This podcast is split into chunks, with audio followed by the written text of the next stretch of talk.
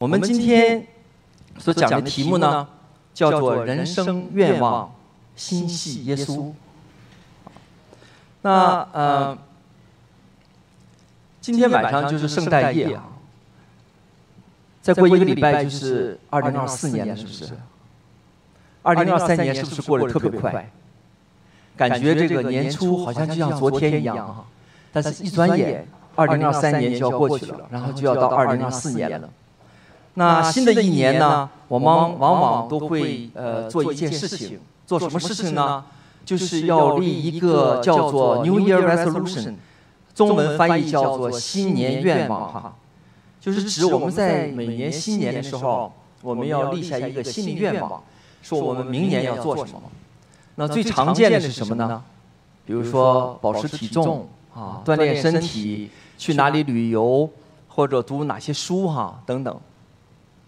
那是最常见的哈，我们好像每年都在做这个，就是类似的这种啊新年的愿望啊，立这样新年的愿望。但是有一些愿望，你想没想到，就是一生可能就立一次的。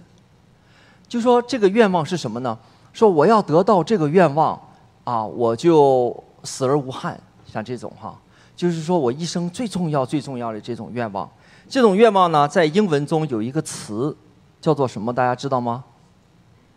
叫做 The Bucket List，啊，呃，翻译成中文呢，叫做人生的愿望或者人生清单，啊，人生愿望或者人生清单。这个意思呢，就是说我这有生以年，有生之年最想得到的礼物或者最想做成的一件事哈。那在二零零七年。美国的好莱坞就推出过一个电影，这个电影的名字叫英文名字叫《The Bucket List》，啊，那中文呢，呃，翻译成叫在国内呢翻译成叫遗愿清单，遗愿就是呃这个遗愿哈，就是人临终的时候留下的愿望叫遗愿清单。那在台湾呢，这个电影被翻译成叫做一路玩一路玩到挂，啊，这一看就是年轻人起的名字哈。我喜欢这个名字，很有活力啊！一路玩到挂。这个片子呢是有两个，一个是这个呃 Jack 呃 Jack Nicholson，另一个呢是 Morgan 呃 Freeman，这两个人哈。Jack Nicholson 就是这个白人，Morgan 呃 Freeman 就是这个旁边这个黑人，两个人都是好莱坞大师级的人物哈，大师级的演员。那他在这里呢演了两个呃非常有意思的人物哈。那这个白人呢是一个亿万富翁，啊，是一个亿万富翁。那旁边这个黑人呢，是一个修理，呃，是一个修理汽车的，啊，修理汽车的。但是这个人很有知识，啊，他很有知识，他他也是个基督徒。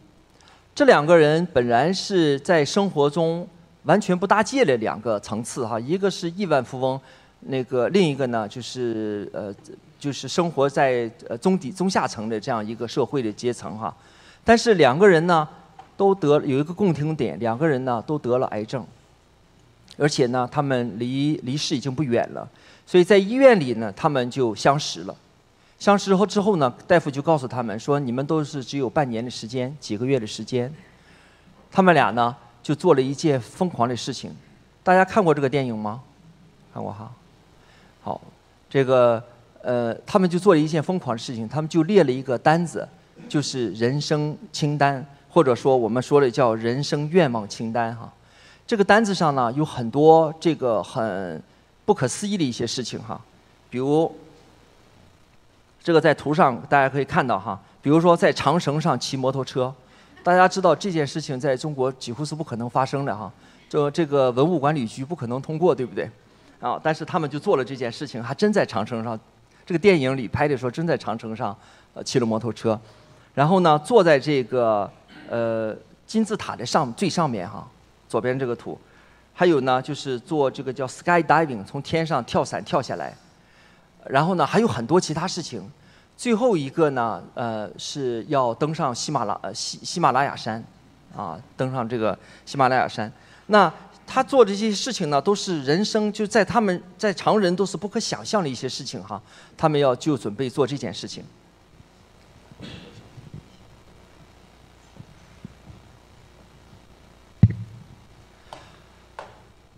那到呃在后来的时候呢，他们这个清单的事情大部大上的项目呢，大部分都完成了，啊，大部分都完成了。我们可以一点点讲这个哈。但是在这几个月的时间里，就在他们在完成这个清单上这些事情的几个月的时间里呢，他们就经常会两个人在一起啊，每天在一起，他们就会讨论一个灵魂拷问的问题。这个问题是什么呢？就是在我生命的最后一刻。我们发现，对我们人生最重要的是什么？他们就会问这个问题。他们在三个月这几个月的时间呢，大概有三个月的时间呢，他们就发现，其实每个人都发现了对他们人生最重要的问题。那两个人呢，基本上发现对他们人生最重要的，让他们最留恋不舍的，就是他们的家庭。那这个黑人呢，叫卡特。卡特呢，跟他的家人关系不错，但是他有很多的事情做的不是很好，所以他心中就有这个遗憾。那这个旁边这个人呢，叫爱德华，这个白人呢，这个亿万富翁叫爱德华，他跟他的家庭的关系就是非常不好，他跟他的女儿都不说话了。所以呢，两个人当发现就是说，在这几个月的时间内呢，他们发现其实实际上就是家庭对他们是最重要的时候呢，他们就发生了行为上就发生了很多的改变。其实通过这个电影呢，就是是想教育，呃，世人呢，就是其实不论你的功、你的地位是什么样，不论你的一生是什么样的一个经历，其实到呃这个你生命的结尾的时候，你看重最重要的东西，往往和你的地位和你的这些经历可能没有关系，啊，可能没有关系。啊，那在这第二个想传达的这个信息呢，就是因为卡特他是一个基督徒，所以他在这里呢影响了爱德华。啊他影响了爱德华，所以爱德华呢，在他的家庭中做了很多弥补的一些工作，做了弥补的工作，就弥补他以前所呃犯的这些错误。所以说，当你到人生最后阶段的时候，当你回想说什么事情对你最重要的时候，你会发现，你再回头看你人生很多的观念，尤其对家庭、对生活、对家人很多的观念呢，你都会觉得有些观念。会是不对的，所以呢，你会发生一些改变，是一个回顾的一个过程啊，是一个检查的一个过程。好，下面要问大家一个灵魂讨讨论的问题，就是如果让我们今天也写一个人生清单，我们上面会写什么？就在我们的人生清单上会写什么？那这些人生清单的事情呢？往往是非常不同的事情，就是经不会经常发生的事情。还有一个呢，就是会让我们在一生中最满足的事情，也就值得我们一生去追求的这样的一些事情啊。考虑这些事情呢，会思想这些问题呢，会帮助我们改变或者重新检查我们现在的很多观念，以至于呢，可以改变我们很多的行为方式。在圣经中也有一个人。他也有一个人生清单，他人生清单上只有一个愿望。这个人呢，叫做西面，啊，他人生清单上的愿望呢，就是见到刚出生不久还是婴儿的耶稣。当时的背景呢，是耶稣刚刚出生没多久的时候，那按照以色列人的律法，他的父母要带他去耶路撒冷的圣殿去献祭。啊，表示要把这个，因为耶稣是长子哈，表示要把他的长子献给神，啊，这是以色列人的这个传统。就在圣殿里呢，他们就遇见了西面。我们一起来读这段经文哈，大家一起来读《路加福音》二章二十五节。大家一起来，在耶路撒冷有一个人名叫西面，这人又公义又虔诚。常数盼望以色列的安慰者来到，又有圣在他身上，他得了圣灵的启示，知道自己未死以前必看见主所立的基督。他受了圣灵的感动，进入圣殿，正遇见耶稣的父母抱着孩子前来，要照律法的规矩办理。西面就用手接过他说：“称颂神说。”主啊，如今可以照你的话释放仆人安然去世，因为我的眼睛已经看见你的救恩，就是你在万民面前所预备的，是照亮外邦人的光，又是你民以色列的荣耀。圣经呢，对西面这个人描述不多，啊，就在他的名字就在这段圣经中才出现过，啊，出现过。对他的生平描述不多哈，大家因为他快要离世了，所以经常说他是一个老人啊。那圣经说他又公义又虔诚，又有圣灵在他的身上。其实对一个基督徒来说，这样的评价就已经足够了啊，就已经足够了。那西面呢？圣经说他盼望以色列的安慰者到来。这个安慰者呢，就是弥赛亚。以色列人认为弥赛亚来到，可以给他们带来安慰，可以给他们带来拯救，啊，给他们带来安慰，给他们带来拯救。所以在以色列人传统的祷告词中呢，就这样一句说：“但愿我能看见以色列的安慰，啊，但愿我能看见以色列人的安慰。”那圣灵呢？告诉西面说，他在圣殿会看到当时还是婴儿的耶稣，啊，告诉他，所以呢，可以见到他果然就看到了，啊，神就满足了他这样一个心愿哈。所以当他看到还是这个婴儿的耶稣的时候，可以想象他心里是非常激动的，他就说了这样一句话哈，他说：“主啊，如今照你的话，可以释放仆人安然去世，啊，可以释放去世。”所以呢，就这句话来讲。就是他这句话的意思，就是说我如果看到耶稣，我死而无憾了，是不是这个意思？啊，就是这个意思。那实际上他说这句话呢，也可以看得到，神肯定是以前通过圣灵对他说过这句话，说你会见到耶稣，对吧？那在历史上呢，还有一个曾经有另一个人。啊，所以就是这是这幅一幅画哈，可以看到像这个西面哈抱着这个 baby 的耶耶稣这个婴儿啊，看到他的眼光非常慈祥。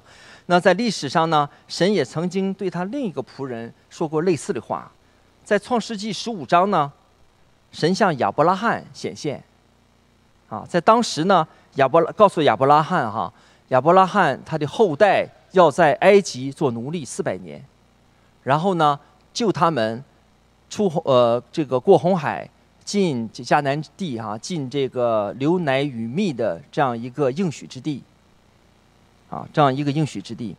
那可以想象，当年的亚伯拉罕听到他的后代要在埃及做奴隶四百年，他的心情一定是非常的不安啊，非常的这种忧虑啊，非常忧虑。但是神告诉他说，单要单你要降大寿数。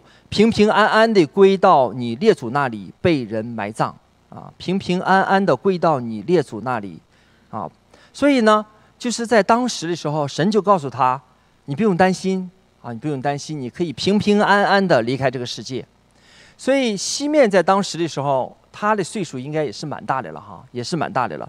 他觉得可能在世上的时间不多了，但是呢，神告诉他说，你可以见到以色列人的安慰，以色列人的救恩。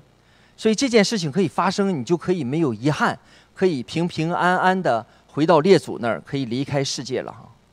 所以见到耶稣这件事情，对西面来说是极其重要的，啊，是非常重要的，是值得他一生去盼望的。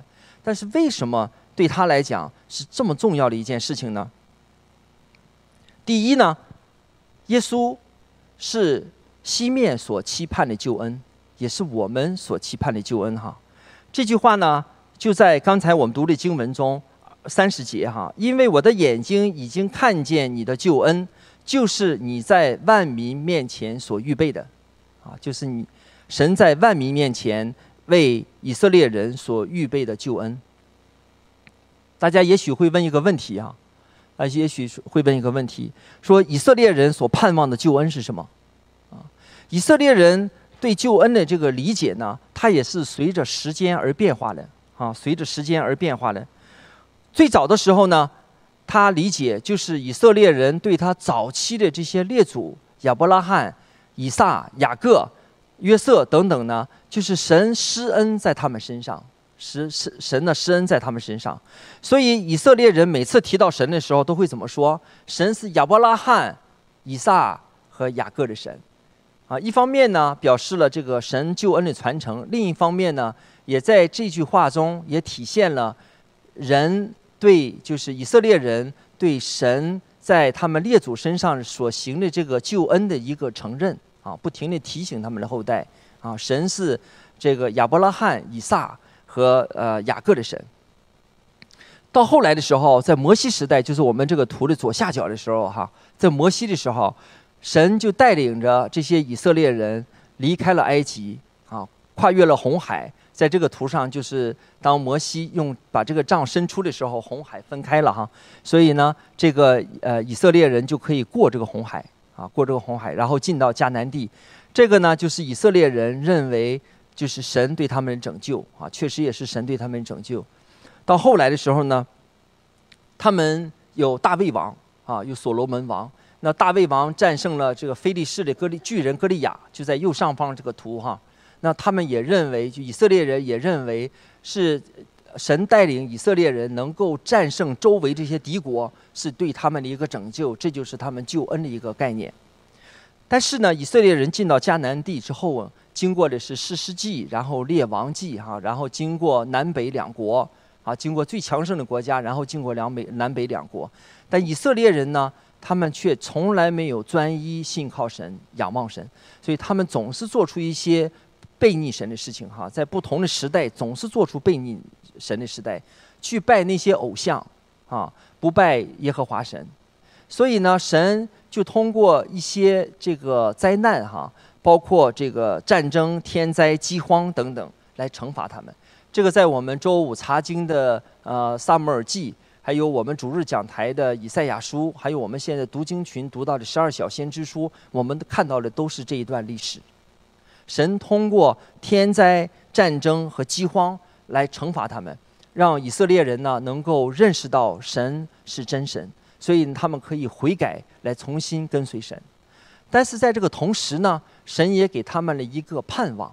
啊，一个永生的盼望，这个盼望就是弥赛亚会再来，这个弥赛亚就是对他们的拯救。啊，有一天呢，就是耶和华的日子，这个弥赛亚再来的时候呢，会让给他们一个新天新地、新耶路撒冷、新西安山，在这些新天新地里呢，就没有痛苦、没有哀嚎、没有疾病，所以呢，以色列人又重新。回到神的面前，成为神的子民，所以这是一个永生的盼望。所以对于以色列人来人来讲呢，他们最终的认为救恩就是弥赛亚的到来，啊，就是弥赛亚的到来。到今天，他们还在盼望弥赛亚的到来。所以在这样一个背景下，可以想象西面见到耶稣的时候，他心里是一个什么样的心情？啊，是极其激动的。啊，因为以色列人从千年，在摩西时代是一千五百年哈，一千五在在西面之前一千五百年左右，那到了大卫呢，就是一千年左右，就是上千年以色列人这个盼望，在他历史中的盼望，在今天他看到了，啊，他今天看到了。那我们刚才呢也讲到，人生清单，它最重要的人生清单上的项目呢，最重要的就是不同的。它不是我们日常生活中所常见的事情哈，而是非常非常不同的事件，是极少见的。那西面呢，一生可能见过很多的婴孩，但是他眼前的耶稣呢，和他见过所有的婴孩都是不一样的，都是不一样的。首先呢，刚才我们念到了约翰福音，也是讲到耶稣从太初就就存在啊。耶稣呢，从他是恒恒古就有的，是昔在、今在、永在的神。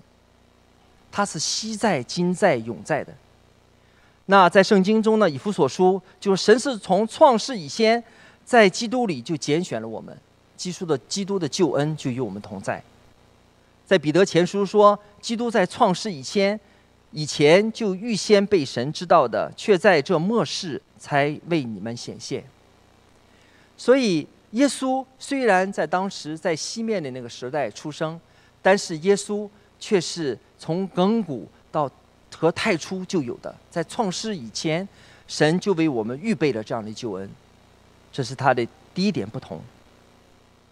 第二点不同呢，耶稣不简简单单是一个婴儿，他是人类的救主，他拯救我们脱离罪恶和死亡的权势，他是神的救恩计划的实现。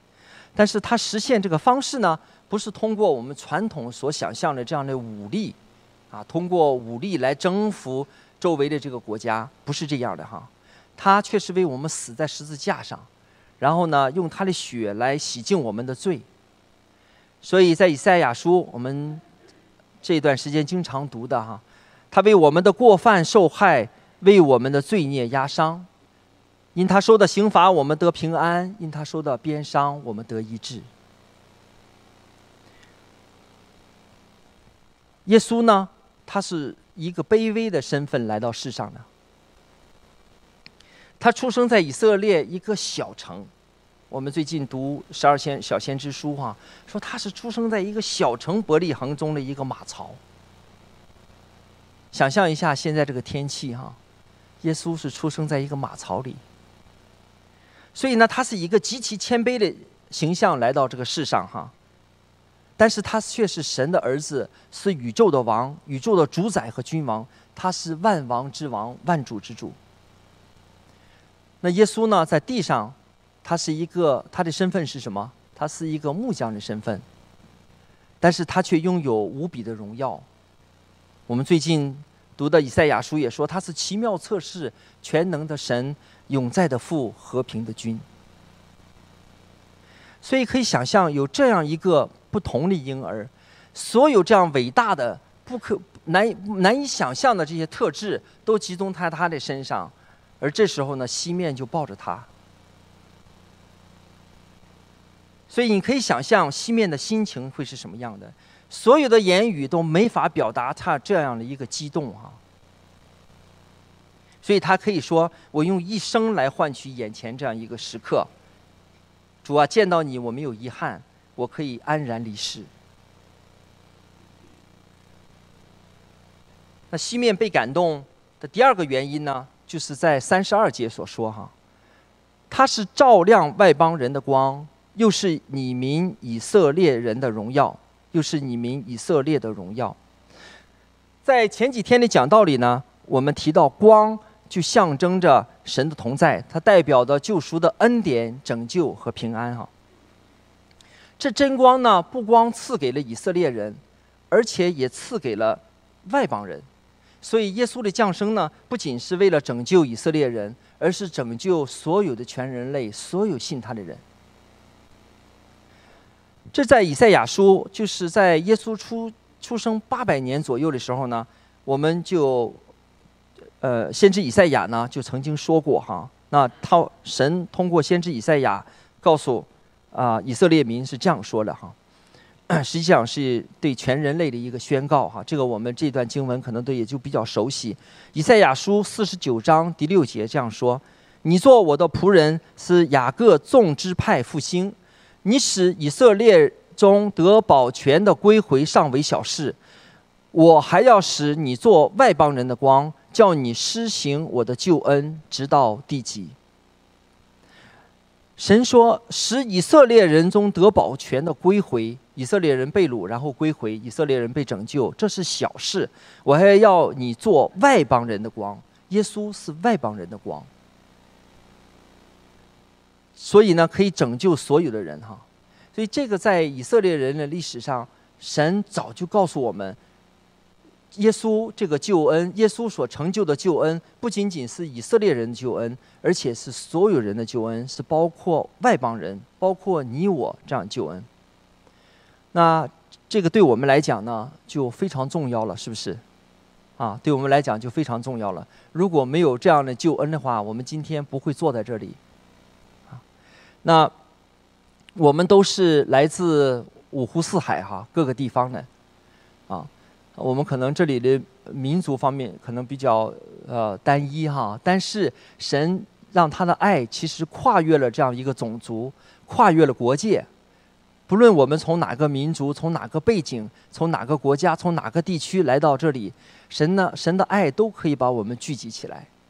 尤其呢，我们在座的大部分都是第一代移民哈，我们从外面从呃其他地方来到美国的时候，教会给我们很大的帮助。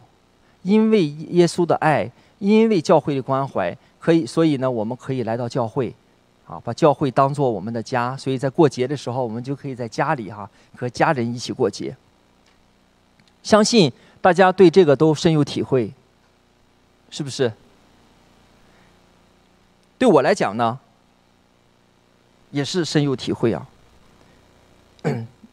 我在幸福小组有过这样的分享哈，那我在很早的时候来美国，然后呢，就是当时下飞机那天晚上是星期五，然后晚上了哈，当时就是呃跟几个同学呢一起就是共住一个宿舍哈，啊旁边没有吃的，然后我们宿舍里头一个老大哥哈。他是后来才知道他是基督徒，就跟我们说哈，跟我们几个刚来的说，走，我带你们去找地方吃饭去。然后呢，就到了上面这个右上角有这个小房子，大概这个样子哈，其实不是当时这个照片哈，大概大概就这么一个很小的房子。进去之后呢，人也不是很多啊，二三十个人哈。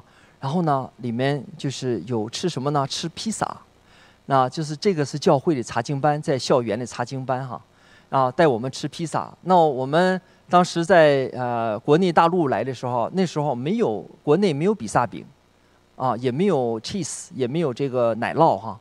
那第一次吃奶酪，我还觉得还可以。我旁边的那个兄弟跟我说，怎么有点像中国的臭豆腐那个味道哈。当时呢，然后就吃披萨，觉得还挺好吃的哈。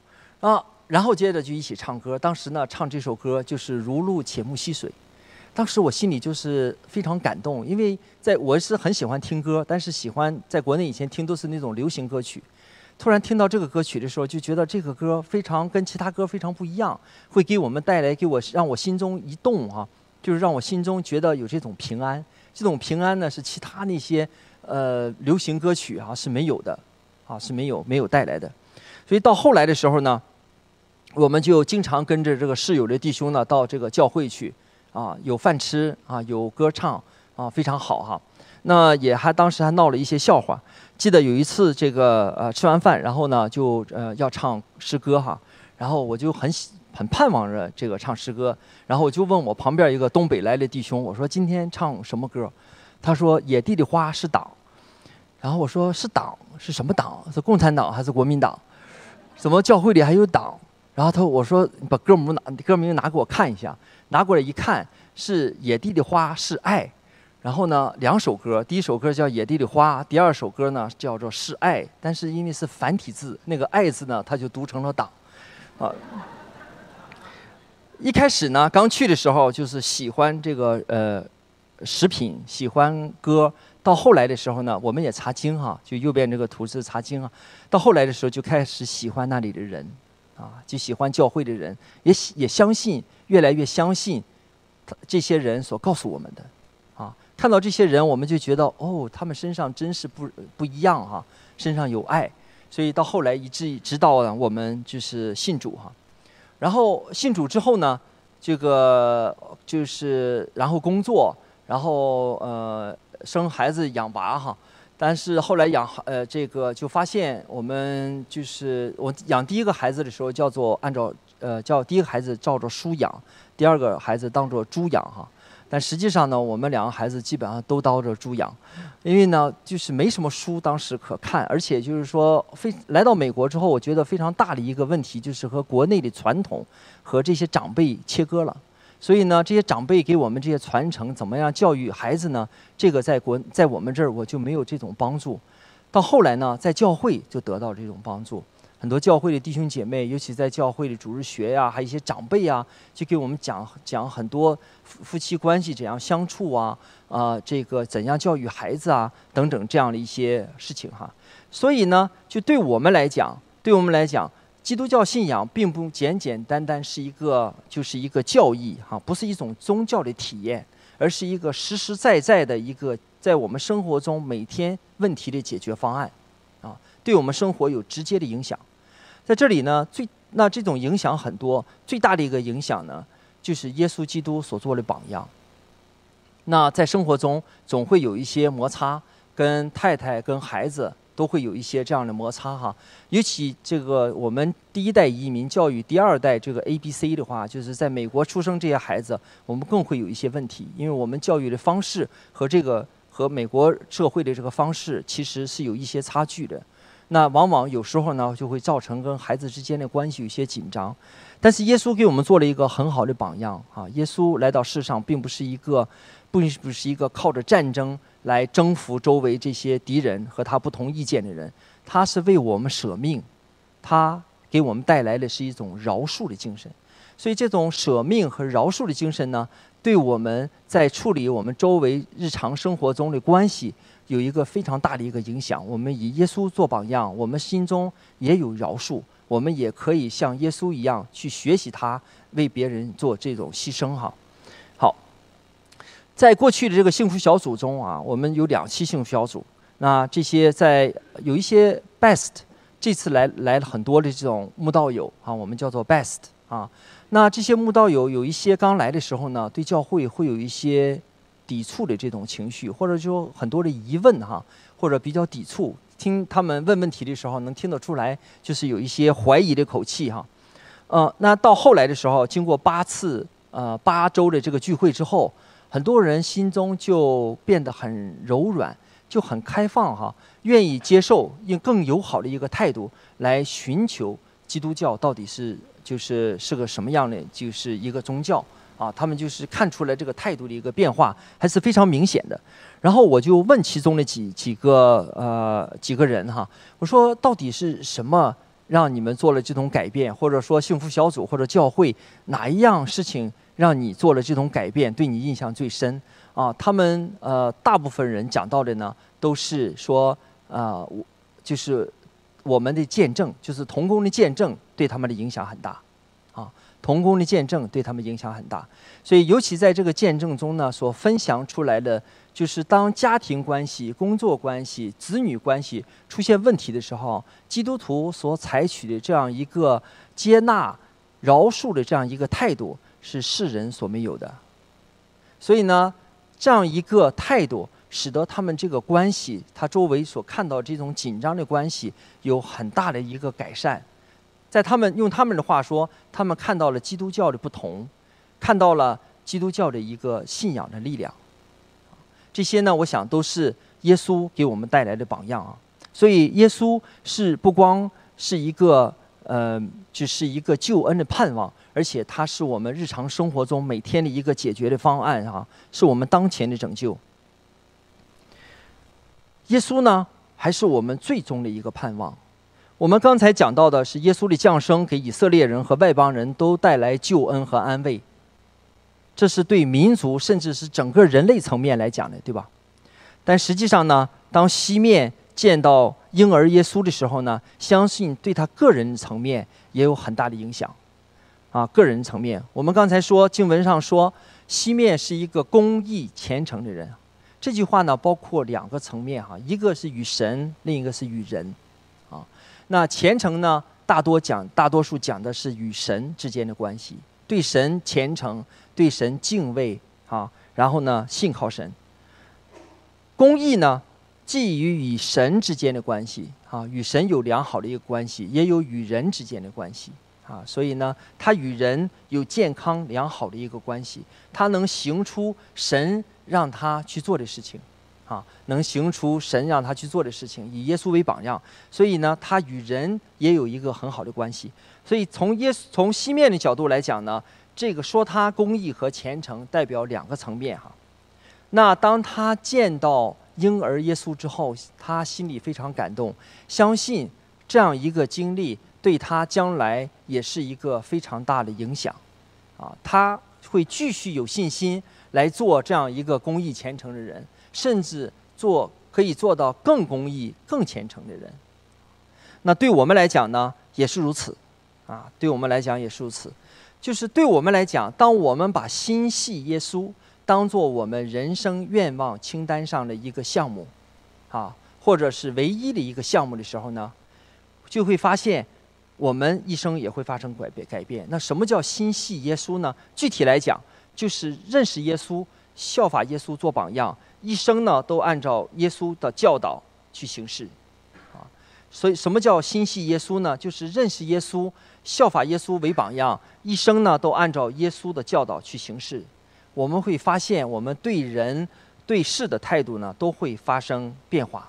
啊，我们对人我们会更虔诚、更呃敬虔，我们会更信靠他。我们对人呢也会不一样，我们会更活出一个良好的一个关系。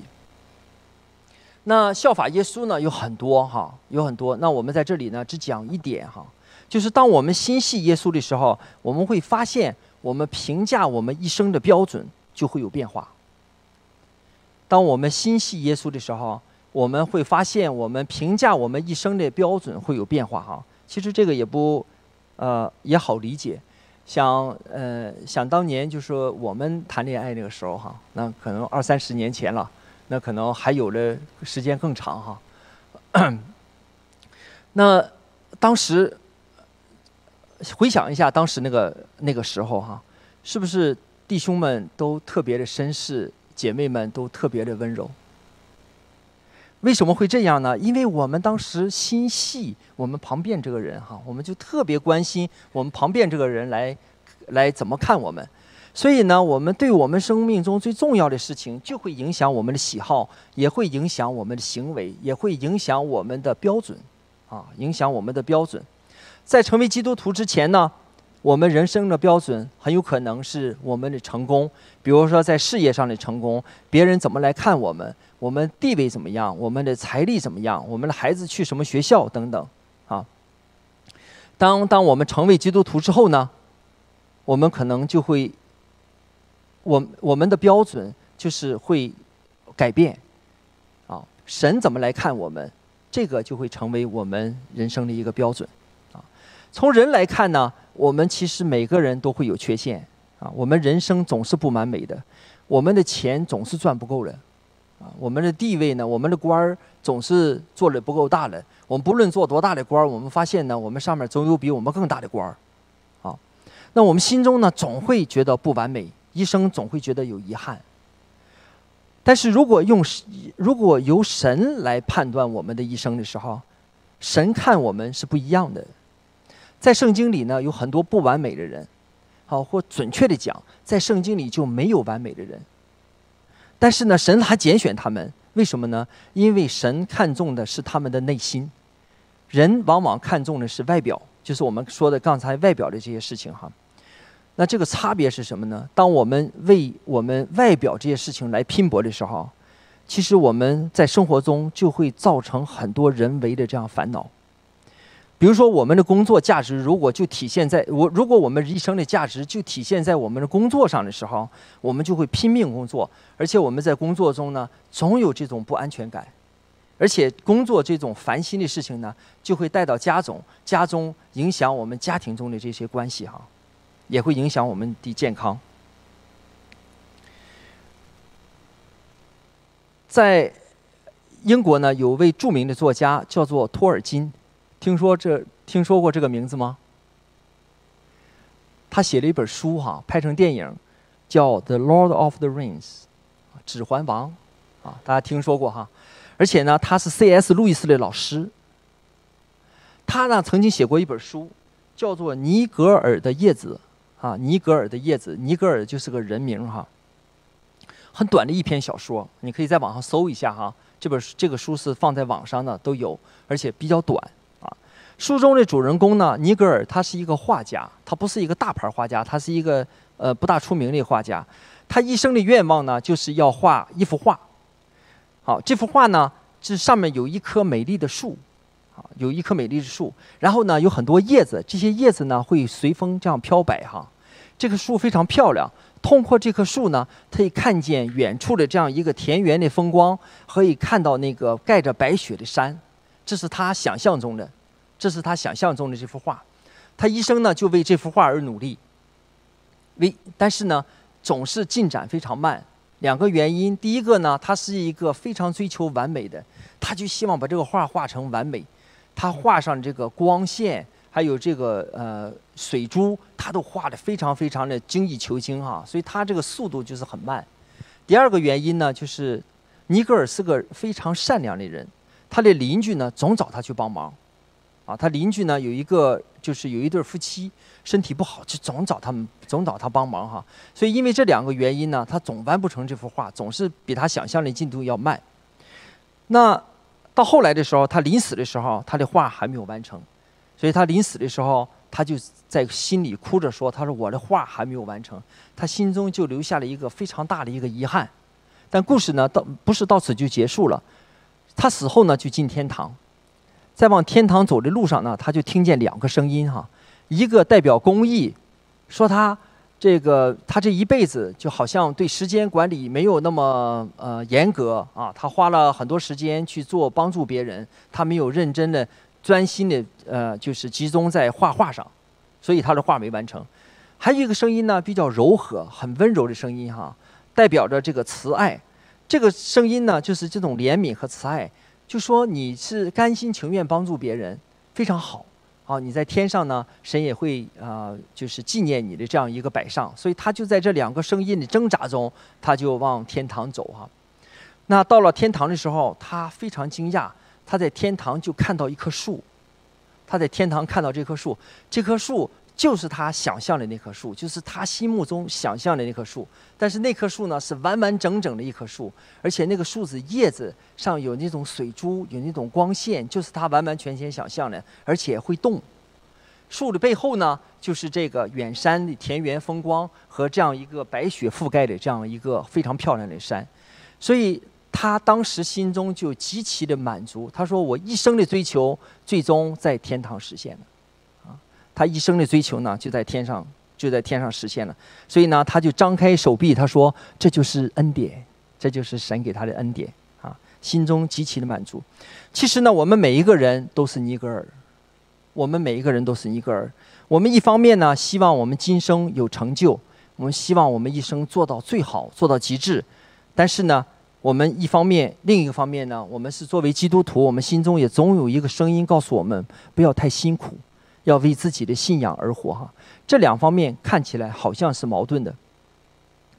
那尼格尔的故事呢，告诉我们，当我们心系基督，然后和他所应许的救恩的时候，我们就可以确信，我们一生的评价标准，并不在于我们怎么看自己，而在于神怎么看我们自己。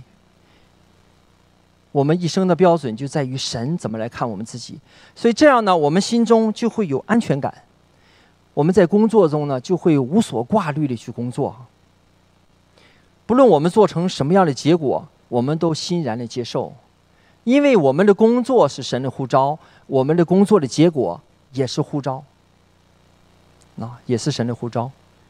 然后呢，我们在工作中有这样观念的人呢，有这样心态的人呢，你会发现他在工作中也是饱含热情，然后又劳逸结合的工作。啊，他可以饱含热情、劳逸结合的工作，因为最大的满足是在添加，啊，最大的满足在添加。所以在我们刚才看到那个电影啊，《The Bucket List》遗愿清单这个电影里头，到后来的时候呢，两位主人公都因为癌症过世了。其中一位主人公的这个助理就把他们两个人的骨灰放在盒子里，就带到了珠穆朗玛峰的峰顶哈。然后呢，他们所有的这个呃一人生一人生愿望上的这个项目都已经完成了，啊，都已经完成了。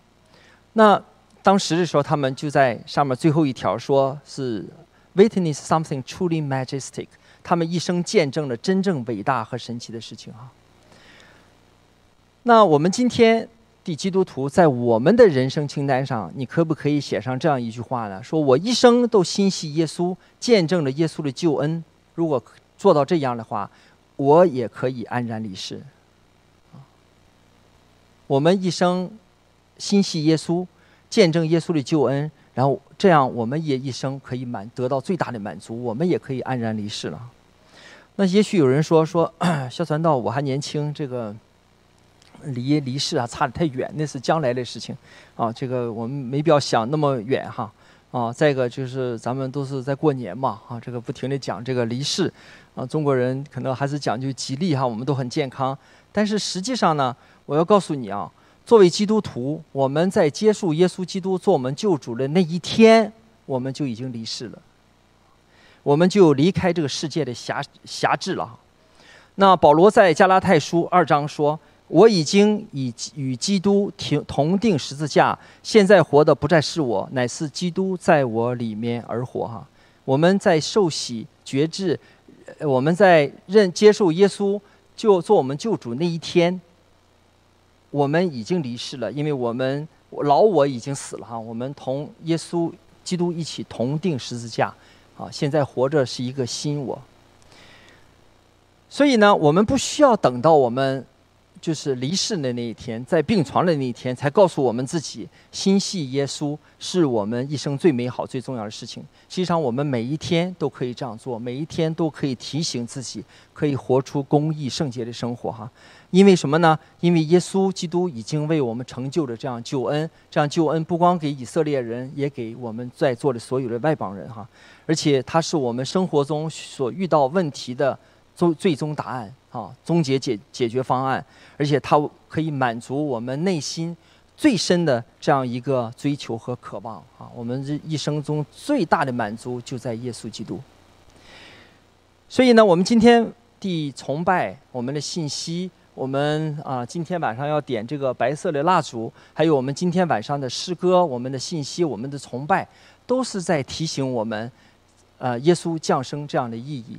所以呢，邀请大家今天晚上都来到教会，我们一起呢来敬拜呃我们的神，我们一起来纪念耶稣的降生。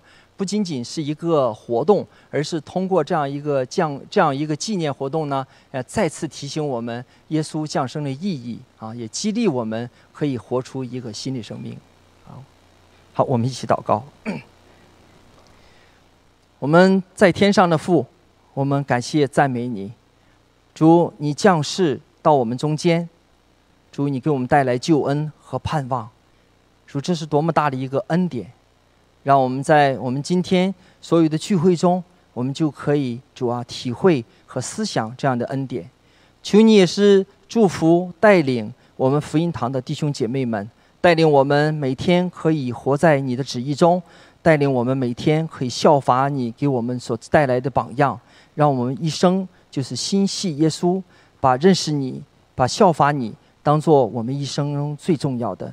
主，求你与我们同在，带领我们。我们这样感恩、祷告、祈求，是奉主耶稣宝贵的名求。阿门。